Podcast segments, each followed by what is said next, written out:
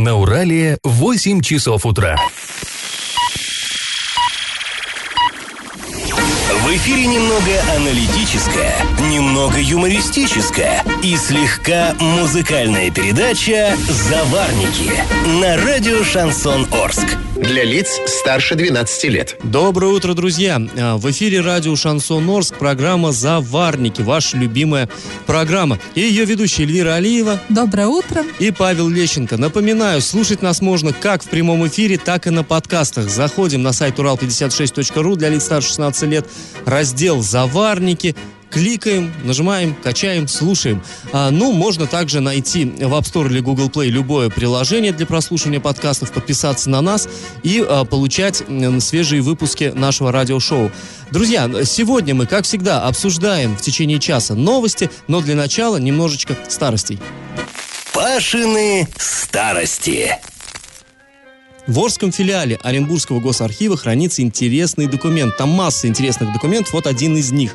А это такая, знаете, обычная рядовая совершенно служебная записка, которая датирована 28 апреля 1936 года. Председатель Орского городского совета Каменев, имени мы даже его не знаем, подписан просто Каменев, а, просит начальника Оренбургского областного отдела НКВД Райского не отзывать рабочих со строительства городских школ. А, Процитирую. Прилагая копию отношения начальника Орской ИТК товарища Агафонова, прошу вас оказать содействие, чтобы рабочие не были сняты. Эти рабочие работают на стройке школ, со строительством уже свыклись. Снятие этих рабочих значит приостановление выполнения указа ЦК ВКПБ и СНК по строительству школ. Надеюсь на вашу помощь. С коммунистическим приветом, Каменев. Ну, здесь много аббревиатур. ИТК, как мы понимаем, это исправительно-трудовая колония. А, ну, СНК, Совет народных комиссаров. Звучит похоже, но совершенно, так сказать, разное. А в чем дело? Почему э, председатель городского совета обращается к главному чекисту области? Ну, на самом деле, все понятно. Многие стройки, ударные стройки в те годы велись так называемым контингентом, то есть заключенными местных колоний. И э, ме- местная колония в Орске была, да еще какая. По тем э, временам казалась она не сильно большой и не сильно важной, но по нынешним она просто гигантская, колоссальная. Колония насчитывала 10 тысяч заключенных. 10 тысяч. Сейчас во всей Оренбургской области, которая, к сожалению, богата вот тюрьмами и колониями, у нас 12 их аж. Так вот, во всех 12 в общей сложности 10 тысяч человек э, отбывает наказание. А тогда в одном Орске было э, нормально. Так вот, человек, который занимал важнейшую должность начальника Оренбургского областного отдела НКВД, почему-то выбрал себе вот этот странный псевдоним Райский. Ну, вообще, природная его фамилия была Лехтман. Тоже, знаете, уникальный такой э, персонаж. Свою чекистскую карьеру он начинал на Украине, потом перебирался в Ленинград, потом на Дальнем Востоке, искоренял контру, потом в Средней Азии так рьяно этим занимался, что даже заслужил орден Трудового Красного Знамени Узбекской ССР. И, наконец, в 1934 году его прислали к нам в Оренбург. Тогда Оренбургская область как раз была выделена из состава Средневолжского края, нужны были опытные кадры. И э, вот Райский этим занимался. А в 1936 году он был уже в звании старшего майора госбезопасности. Было тогда такое звание, которое приравнивалось ни много ни мало к званию комдива Красной Армии. В общем, человеком был очень и очень важным этот самый Райский. Правда, в 1937 году его вызвали в Москву, где быстренько обвинили в развале чекистской работы и в шпионаже. Ну, а в июле этого товарища Райского уже не стало. Ну, что ответил Райский Каменеву на то самое прошение не убирать заключенных со строительства школ, мы не знаем. Но мы можем предположить, какие именно Орские школы строили заключенные. Дело в том, что в 1936-1937 годах в Орске было сдано в эксплуатацию 5 школ. Это нынешняя гимназия номер один, школа номер 8, э, школа 24 и главный корпус и филиал, который возле э, монастыря находится, они одновременно были сданы в эксплуатацию, и школа 49. С большой долей вероятности вот эти, так сказать, храмы знаний были возведены не без участия заключенных. Подробности этой истории вы можете прочесть у нас на сайте урал56.ру в разделе «Ретро-56» для лиц старше 16 лет. Ну а теперь, друзья, традиционный конкурс исторический. А, Коль уж мы заговорили о школе, известно, что в 1914 году в Орске было построено здание, двухэтажное здание женской гимназии. Разместилось оно на улице Азиатской. Скажите, как же теперь называется эта улица? Варианты 1. Улица Карла Маркса, 2. Улица Парижских коммунаров и 3. Улица Декабристов. Ответы, ну а вообще все свои мысли также по обсуждаемым нами темам присылайте нам на номер 8 903 390 40 40 в соцсети Одноклассники в группу Радио Шансон Орск или в соцсети ВКонтакте в группу Радио Шансон Орск 102.0 FM эм для лиц старше 12 лет. Галопом по Азиям Европам! Сегодня губернатор Оренбургской области Юрий Берг встретится с работниками ЮМЗ. Напомним, предприятие находится в простое с 12 сентября, но совсем скоро, 3 декабря, Конечно, если верить пресс-службе областного правительства, полноценная работа предприятия будет возобновлена. Подробнее об этом мы поговорим чуть позже, а пока к другим новостям. В Сингапуре завершился Кубок мира по плаванию. Вы можете удивиться, где Сингапур и где Орск. Какая связь? Связь есть, друзья. Наша замечательная плавчиха Виталина Симонова завоевала три бронзы на дистанциях 50 и 100 метров брасом и на дистанции 400 метров вольным стилем. Воспитанница Ирины Симаковой заняла десятое место в общем зачете. Она вошла в состав нашей сборной, которая будет в декабре представлять Россию на чемпионате мира в Ханчжоу. Ура! Гордимся! А в Орске начали устанавливать первую новогоднюю елку. Конструкцию собирают традиционно на площади Гагарина. Почему-то именно там, вот именно там появляется первое новогоднее дерево. Устанавливают ее перед памятником авиаторам всех поколений. Напомним, да, именно здесь уже традиционно появляется первая а, красавица. Правда, в прошлом году елка осталась практически без игрушек. Днем огромное искусственное дерево было украшено лишь несколькими звездочками, хотя вечером на ней все-таки зажигались гирлянды. Напомним, что ранее эта конструкция В праздничные дни украшала главную площадь города, однако в 16 году привезли новую елку, эту перенесли на Гагарина, э, как бы использовал ее город около 10 лет, и не мудрено, что некоторые игрушки, наверное, уже пришли в негодность. И как это понимать? И снова нашумевшая тема, уже не знаю, когда придем мы к какому-то общему знаменателю в этом вопросе. В Орске проходят, продолжают проходить собрания жильцов по вопросу выбора способа освещения дворов. Вот всю жизнь мы жили, два, всю жизнь горели лампочки во дворах, и, э, ну, лично я... И не знали, бы, что есть какие-то альтернативные способы. Да, есть, во-первых, альтернативные способы. Как-то вот, например, передо мной никогда не стоял вопрос, оплачивать, не оплачивать, как-то не спрашивали. Я даже вот не в курсе, кто, например, в моем дворе платит за эти лампочки. Может быть, муниципалитет, может быть, управляшка, может быть, я. Не знаю. Поводом для этого, вот для этих собраний э, жильцов стал спор между муниципалитетом и некоторыми управляющими компаниями, который возник после принятия правил благоустройства. Напомним, согласно вот этим правилам, все траты по освещению дворовых территорий, то есть оплата электроэнергии, замена лампочек, ремонт опор, должны нести собственники помещений в многоквартирных домах или лица, осуществляющие по договору управления многоквартирными домами. Ну, то есть, либо собственники, либо управляющие Что компании. в сущности одно и то же почти. Да, потому что зачастую управляющей компании нет каких-то свободных своих средств, и она вот эти вот финансовые потери, ну, восполняет за счет кармана собственников. В итоге оренбургские, э, ну, общественники сочли, что это несправедливо, и обратились в суд. Мы вот уже сто 500 раз об этом говорили. И в итоге Оренбургский областной суд удовлетворил иск частично, а именно он признал недействующим два пункта правил благоустройства из-за того, что там использовался термин «дворовая территория».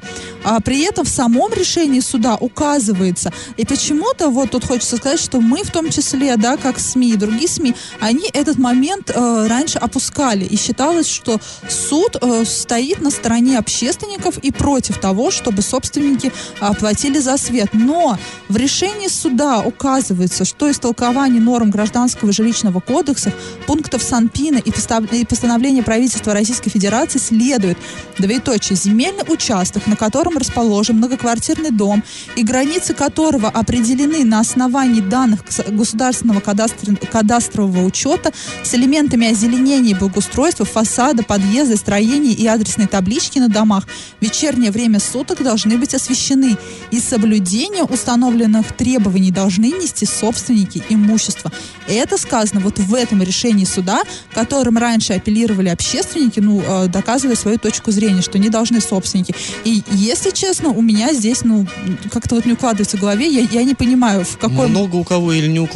Вот, в частности, у ГЖИ, видимо, не укладывается, потому что они дают обратную точку зрения. Вот э, письмо мы недавно обсуждали.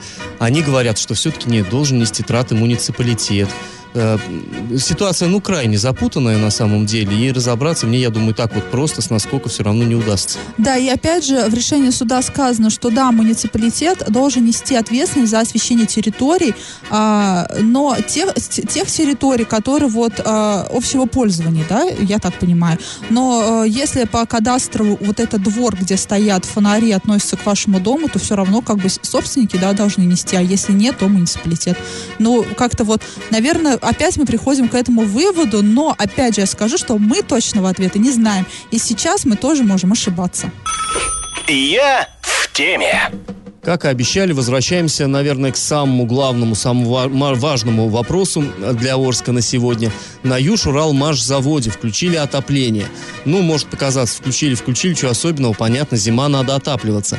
Объясняем. Э, дело в том, что до сих пор э, цеха этого предприятия э, тепло в них не подавалось. И дело не в том, что там никакие, не, не, не в долгах дело, а само предприятие просто не отапливало помещение, не подавало заявку, чтобы не обогревать, ну, пустые цеха ЖКХ. Какой смысл? Потому что производство было остановлено, э, какой смысл греть? И вот теперь э, подано уже в пятницу было тепло, то есть это значит, это такой явный признак, что не просто слова, что действительно завод готовится к запуску полноценного нормального производства. Нас это, ну, очень обнадеживает, очень радует. А, давайте мы послушаем комментарий Гализы Амиргалиевой, сотрудницы пресс-службы компании Т+. Да, на самом деле э, в пятницу что Армет Юмс обратилась к нам за э, разрешением на подключение к теплоносителю. Разрешение мы выдали, и начиная с пятницы на заводе запускается система теплоснабжения. По электроснабжению ситуация вся та же, э, то есть э, ограничений не снято, но э, могу сказать, что э, на сегодняшний день возобновлены переговоры по регулированию графика платежей и задолженности. Наша цель – это получить оплату имеющихся долгов за электроэнергию и ни в коем случае не трогать э, само предприятие в связи с серьезными вопросами. На сегодня актуальная сумма задолженности 262 миллиона рублей за электроэнергию. То есть вот мы слышали, есть долги, громадные долги, да, по электроэнергии, по теплу, в общем-то, вопросов нет, но и вот этот э, энергетики благополучно за столом переговоров решают вот эти э, возникшие ну, я вот спор. сколько лет э, вот эта ситуация вокруг ЮМЗа нагнетается, и столько лет мы говорим о долгах за электроэнергию. Ну, понятно, громадное предприятие, где много станков, понятно, там расход электроэнергии совершенно сумасшедший, и, э, ну, когда какие-то трудности, конечно, в первую очередь да, вот кстати, это вылезает. Э, сегодня сегодня, вот прямо сейчас, в 9 утра, начнется, э, губернатор Оренбургской области приедет на предприятие, проведет э, встречу с работниками предприятия.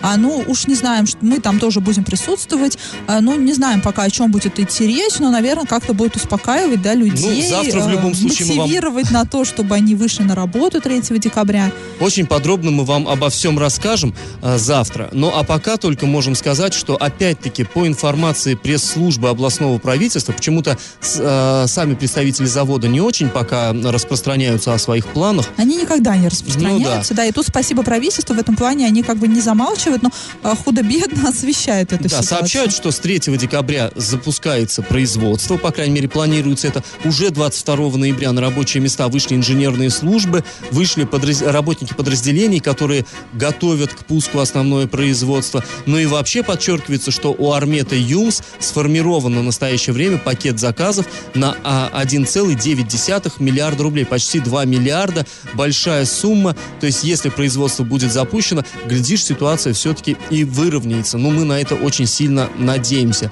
А, друзья, если вам есть что сказать по этой теме, ну или по любой другой, пишите нам в мессенджерах а, на номер 8 903 390 40 40. Также в соцсети Одноклассники, в группу Радио Шансон Ворске или в соцсеть ВКонтакте в группу Радио Шансон Орск 102.0 FM для лиц старше 12 лет. Я в теме. А, и вот по нашим ощущениям, как-то область не только сейчас экономический кризис испытывает, но, по всей видимости, политический, потому что прям Дом Советов лихорадит. Накануне министр труда и занятости Оренбургской области Вячеслав Кузьмин написал заявление об увольнении по собственному желанию, и губернатор Юрий Берг его подписал. Об этом нам сообщил помощник губернатора Сергей Шермицинский. Давайте послушаем.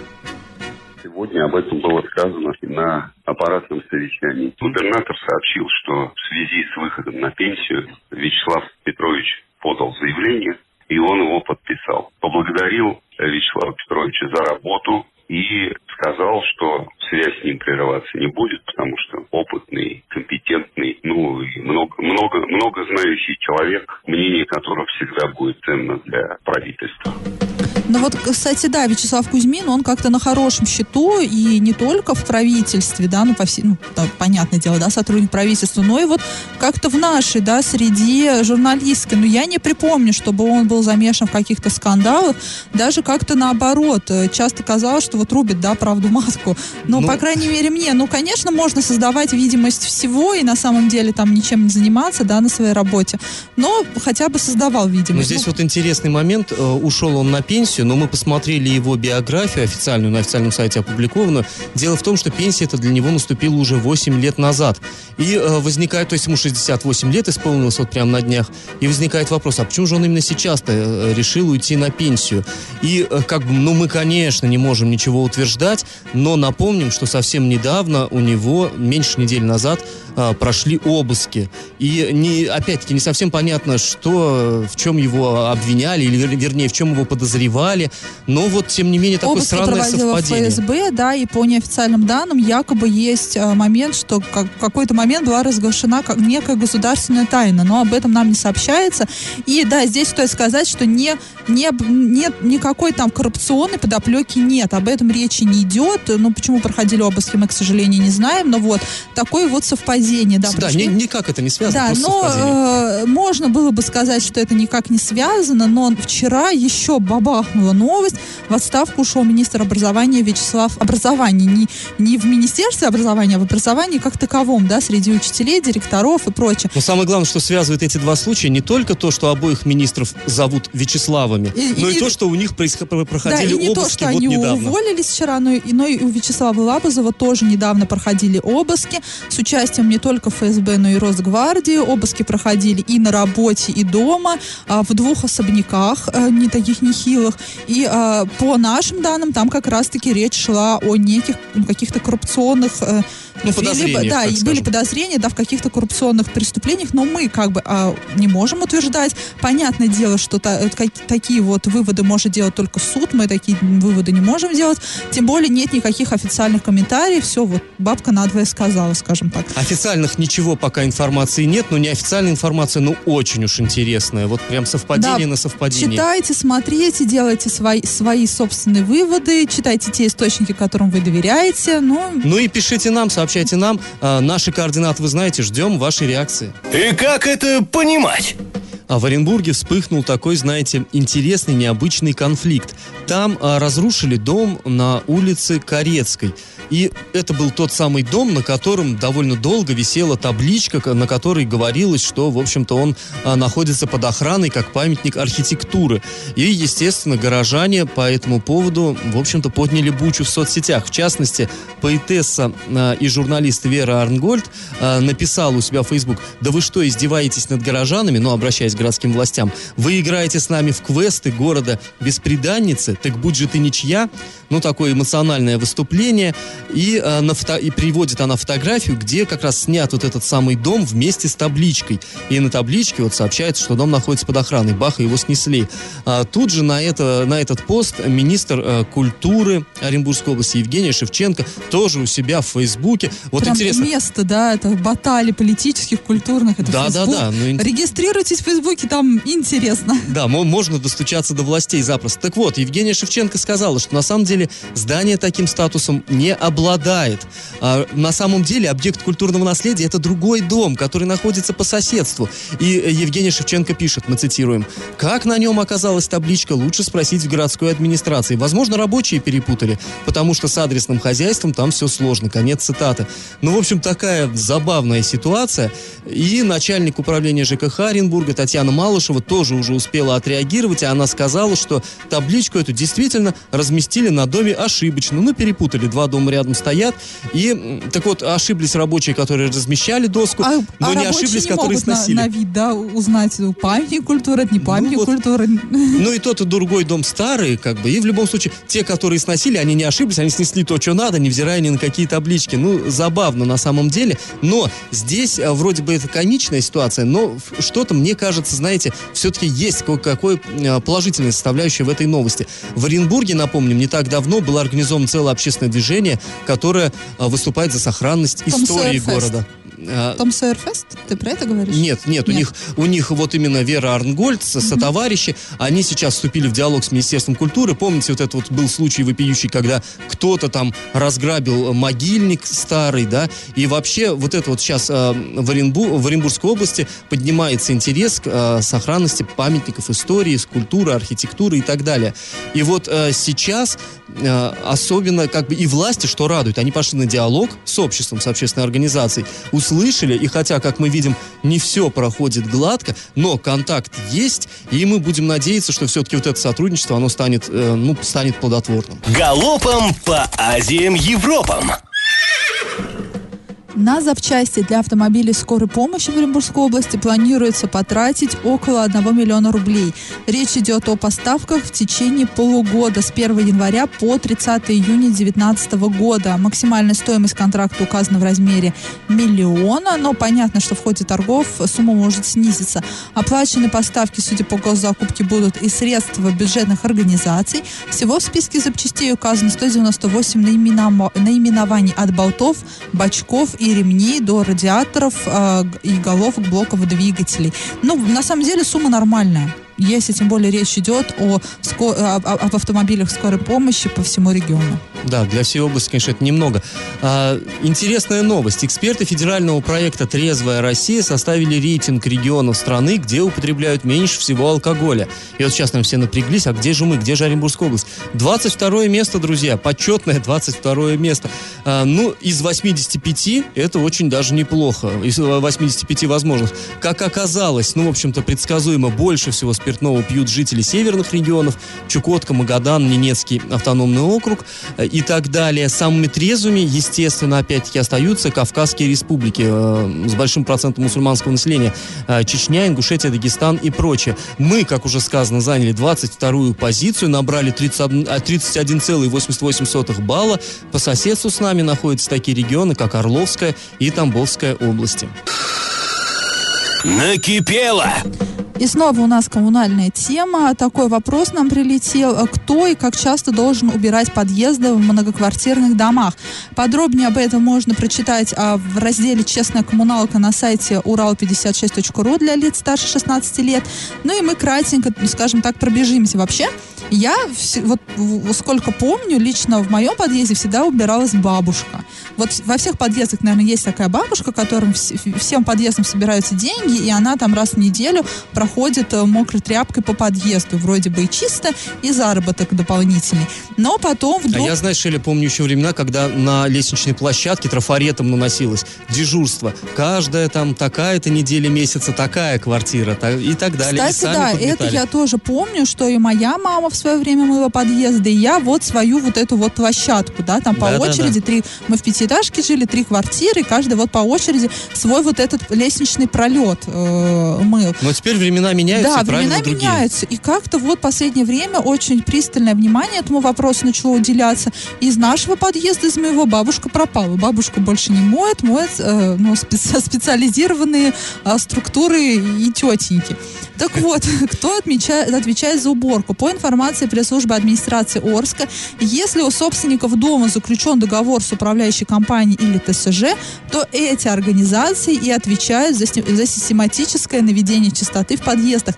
Расходы на это относятся к плате на содержание и ремонт общества, общего имущества многоквартирного дома. Ну, понятно, да, управляющая компания должна убираться. Как часто должны убираться? Если дом оборудован лифтами или мусор, э, мусоропроводом, да, это вот наши стандартные девятиэтажки, то периодичность уборки определена следующим образом. Ежедневное подметание мокрым веником или щеткой клеток и маршей первых двух этаж, этажей и зоны у загрузочного клапана мусоропровода. Также мытье пола кабины лифта раз в неделю, подметание мокрым веником или щетка лестничных клеток и маршей третьего и последующих этажей, этажей и один раз в месяц мытье лестничных клеток и маршей, два раза в месяц протирка влажной тряпкой стен, дверей и потолка кабины лифта. Но вот я не знаю, друзья, кто живет в девятиэтажках, у кого не заварен мусоропровод, э, у кого есть лифт, вы скажите, как у вас так часто убирается? Ну, прям, прям каждый день практически, да? Но я тоже сомневаюсь. Если в подъезде нет, не, ну, ли, если вы живете там в пятиэтажке, в общем, нет у вас лифта, нет у вас там мусорки в подъезде, то количество работ уменьшается, но периодичность выполнения возрастает. Ежедневное подметание мокрым веником или, ну, э, та, та, все так же, как вот и, э, и, и до этого, но в лифте не нужно будет убираться, и рядом э, с мусоркой, в общем, не надо убираться. Кроме того, в любом доме, независимо от существующего оборудования, один раз в год управляющая организация нужно мыть окна. Убирать... Ну, вот это сказка, по-моему. Да, убирать площадку входа в подъезд, очищать э, приямок, металлическую решетку и протирать влажной тряпкой стены, чердачные лестницы, оконные решетки, двери, а, плафоны на лестничных клетках, почтовые ящики, шкафы для электросчетчиков, ну, щитки и слаботочные устройства. Два раза в год управляющая организация должна обеспечивать обметание пыли с потолков, влажную уборку подоконников и радиаторов отопления так. Ну, Подождите, и если это не выполняется, то, очевидно, нужно привлекать к да, делу но, госжилинспекцию. Но, да, так часто точно не убираются. Может быть, два раза в неделю проходит влажным веником. И я не понимаю, есть окна нужно мыть чаще, чем подоконники. Подоконники только два раза в год. Но это странно, да? Ну, а, так. Ну, а мы напоминаем, друзья, если у вас накипела какая-то проблема, то вы ее в себе не держите, обращайтесь к нам, пишите во все мессенджеры по номеру 8 903 390 40 40, пишите в сеть э, Одноклассники, в группу Радио Шансон Ворске, в соцсеть э, ВКонтакте, в группу Радио Шансон Орск 102.0 FM для лиц старше 12 лет. Раздача лещей. Ну что, друзья, подводим итоги. В начале этой программы мы спрашивали у вас, как же сейчас называется улица Азиатская, на которой в 1914 году была открыта Орская женская гимназия. Давайте разбираться. Улица Карла Маркса в прежние времена называлась Лазаретной, потому что там находился военный госпиталь, ну и незадолго до революции ее переименовали в Гоголевскую. А потом уж она появила, получила вот свое нынешнее название, то есть это неверный ответ. Улица Парижских коммунаров. Вот, кстати, нам больше всего э, поступило таких именно версий. Улица Парижских коммунаров называлась улицей Нагорной, тоже неправильно. А вот Азиатская улица, где располагалась женская гимназия, сейчас зовется улицей Декабристов. Кстати, то самое двухэтажное здание гимназии до сих пор служит детям. Там находится Центр детского и юношеского туризма. Правильный ответ сегодня три. И, к сожалению, никто не смог угадать. Да, друзья, участвуйте завтра в нашем конкурсе. Э, слушайте нас на подкастах в разделе «Заварники» на сайте урал56.ру для лиц старше 16 лет. Слушайте на своих мобильных. Этот час вы провели с Эльвирой Алиевой. И Павлом Лещенко. Пока, услышимся завтра. Завариваем и расхлебываем в передаче «Заварники». Каждое буднее утро с 8 до 9.00 на радио «Шансон Орск». Для лиц старше 12 лет. Радио «Шансон». СМИ зарегистрировано Роскомнадзором. Свидетельство о регистрации Л номер ФС 77 68 373 от 30 декабря 2016 года. Для лиц старше 12 лет.